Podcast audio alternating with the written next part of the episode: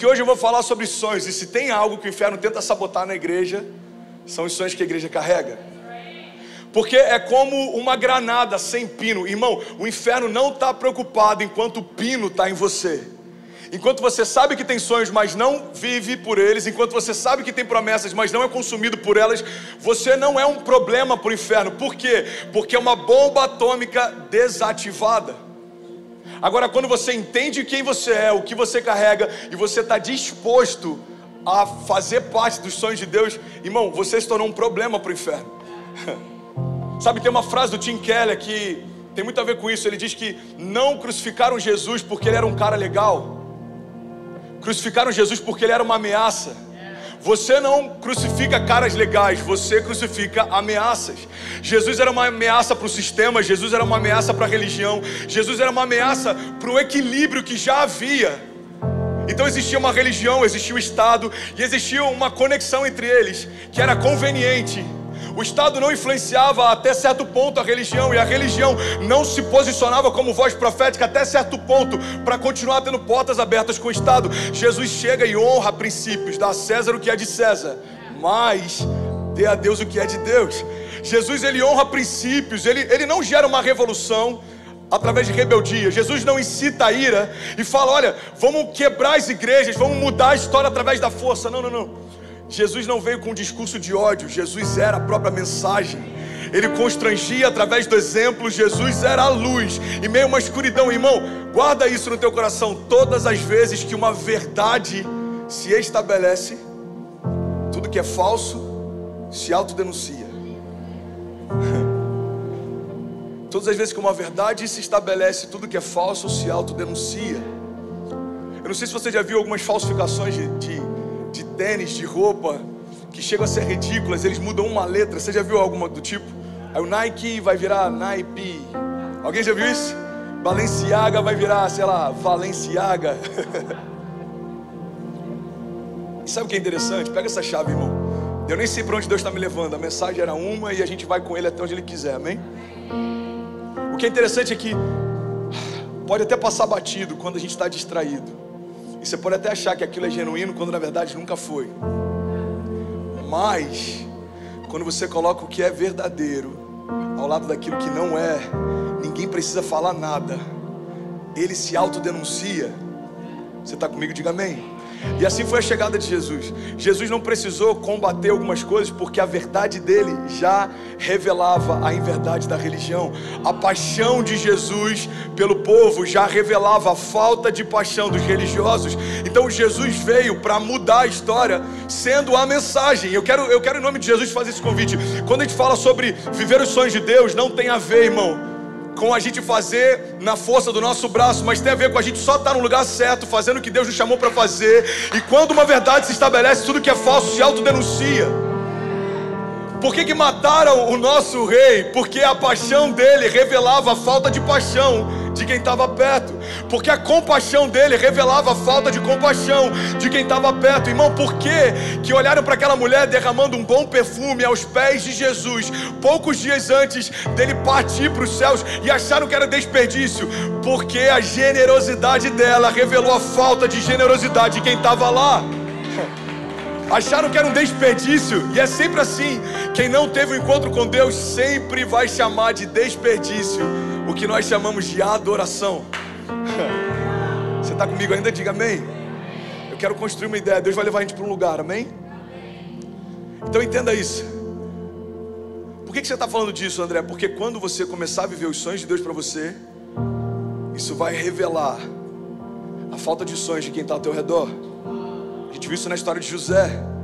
José recebe um sonho de Deus e a Bíblia diz que os seus irmãos passam a odiá-lo ainda mais.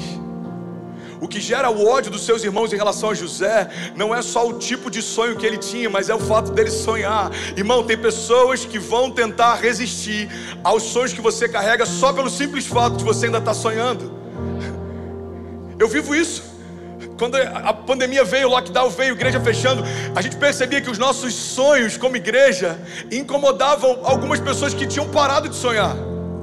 Alguns empresários vieram falar, pastor, por que a gente não fecha a igreja? Faz sentido economicamente, a gente precisa diminuir gastos, irmão, porque a gente não se move pelo que vê, mas pelo que crê. E aí alguns acham, não, é, é uma igreja imprudente. Não, o pastor está sendo imprudente. Não, irmão. Os nossos sonhos estão constrangendo porque talvez você tenha parado de sonhar. A nossa ousadia vai constranger quem decidiu não ser mais ousado. Você quer um exemplo disso? A Bíblia fala que Pedro sai do barco e anda sobre as águas, mas a Bíblia não diz que nenhum dos outros discípulos saiu do barco e foi após Pedro. Talvez ficaram no barco questionando: ele vai afundar, ele vai se molhar. Olha lá, acabou de afundar. Eu falei, não ia dar certo. Talvez por alguns segundos, vocês estão comigo, olha para cá, eles tenham até tido razão. Mas nenhum deles pode contar a história de que andou com Jesus sobre as águas. É por isso que quando você desperta para o teu propósito, desperta os teus opositores também. Quando você desperta para os sonhos de Deus, despertam os ladrões de alegria também. Quando você desperta uma geração, desperta caçadores de uma geração. Quando Moisés está sendo gerado, por não saberem quem era o libertador do povo, Faraó manda matar todo o primogênito, porque ele não queria que um libertador se levantasse naquela geração. Quando Jesus está sendo gerado, a mesma coisa acontece. Mandam matar os primogênitos, porque eles não queriam que o libertador se levantasse naquela geração. Irmão, olha para mim. O problema é que a igreja muitas vezes é reativa, quando o inferno muitas vezes é proativo. O inferno se antecipa para parar você e você só quer reagir quando o inferno se levanta. Isso é muito forte, irmão. Eu quero pregar nessa manhã. Alguém quer receber? No inferno é como uma voz dizendo: Ei, o Messias está próximo. Isaías 9,6 vai se cumprir. Um menino nos nasceu, um filho nos foi dado, e o governo está sobre os seus ombros, e ele será chamado Maravilhoso Conselheiro, Deus Forte, Pai da Eternidade, Príncipe da Paz. Então, uma ordem emitida: cancelem todas as crianças para que não haja chance de um libertador ser gerado entre eles. O inferno é proativo. Moisés, o inferno é proativo. Irmão, pega essa chave. José, José tem um sonho, entendeu que era de Deus, compartilhou no inferno, acabou uma sentença. Acabou de ser liberada uma sentença para José. Precisamos parar José, porque ele, ele entendeu que ele é um sonhador. A Bíblia diz que quando os irmãos ouvem o sonho, passam a odiá-lo ainda mais. Irmão, os irmãos não odiavam José ainda mais, porque José tinha vivido nada novo. É só porque ele era um sonhador. O problema do inferno com você não é você mas são os sonhos de Deus que você carrega. Porque André sem o sonho de Deus não é uma ameaça para sistema nenhum, mas André sonhando os sonhos de Deus. A sua casa vivendo para você, pautando toda a tua história na construção do American Dream, focado só no teu score, no financiamento da próxima casa ou na compra do próximo carro, não é uma ameaça para o inferno, por quê? Porque você escolheu um caminho confortável e o conforto não é um impedimento para o inferno. Pelo contrário, eles amam uma igreja confortável.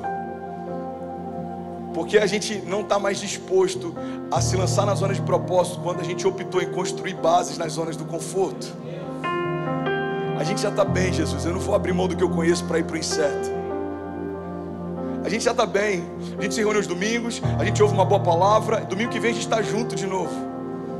Você está comigo ainda?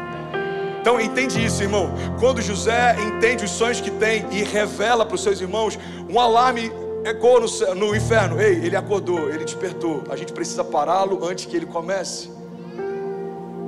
O inferno sempre é proativo. Você pode ver isso em qualquer história. Qualquer homem que você, homem de Deus, qualquer herói da galeria dos heróis da fé, Irmão, Sansão, Sansão foi gerado por Deus, não bebia nada alcoólico, ele era separado desde o ventre foi chamado para ser o libertador, carregava uma porção do Espírito que dava uma força que não há nenhum relato de outro homem que tenha tido a mesma porção de força que Sansão tinha. Sansão, ele removeu os portais da cidade, colocou sobre os ombros e levou ao lugar mais alto de lá. Sansão, com uma queixada de jumenta, matou milhares de homens do exército inimigo. Ele era forte e poderoso em Deus, mas por se deitar no colo da mulher errada, perdeu a porção que carregava. Então o inferno, quando vê a força de Sansão, começa a levantar uma, uma Dalila. Sempre que você começar a se tornar forte em Deus, distrações vão tentar seduzir você. Agora entenda, a culpa não foi de Dalila, porque foi Sansão que preferiu se distrair ao invés de se guardar.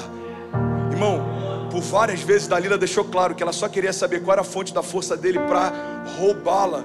Sansão brincava com isso. Qual é o problema de uma geração que é forte em Deus, mas está distraída? A gente brinca com os limites. A gente brinca com os limites. Uma das perguntas que eu mais recebo, André, eu posso fazer tatuagem ou é pecado? Irmão, pelo amor de Deus, vamos falar de futuro, de construção de sonhos, de mudar a história. We have a dream. Falando de chacoalhar sistemas. A gente está falando de invadir lugares. A gente deveria estar tá debatendo sobre estar em lugares de influência sobre a nossa geração. A gente deveria estar tá falando de construção de cultura, de futuro. Quem aqui quer ser o próximo reitor de uma universidade que vai influenciar uma geração? Quem aqui sonha em assumir uma cadeira, talvez de um ministério que vai mudar a, a forma como pessoas pensam? Mas enquanto isso, a gente está perguntando: tatuagem é pecado ou não? A gente só quer saber até onde pode ir sem se perder. Esse aqui é o limite. E tem uma geração perguntando para a gente: qual é o limite? Pastor, transar antes do casamento. Pastor, fazer isso, aquilo. Irmão, Enquanto a gente perguntar qual é o limite, significa que a gente está querendo acampar nas fronteiras. Eu quero acampar nas fronteiras. Aqui tá bom? Tá, então é aqui que eu vou ficar. Não, você não nasceu para brincar com os limites. Você está comigo ainda? Diga amém.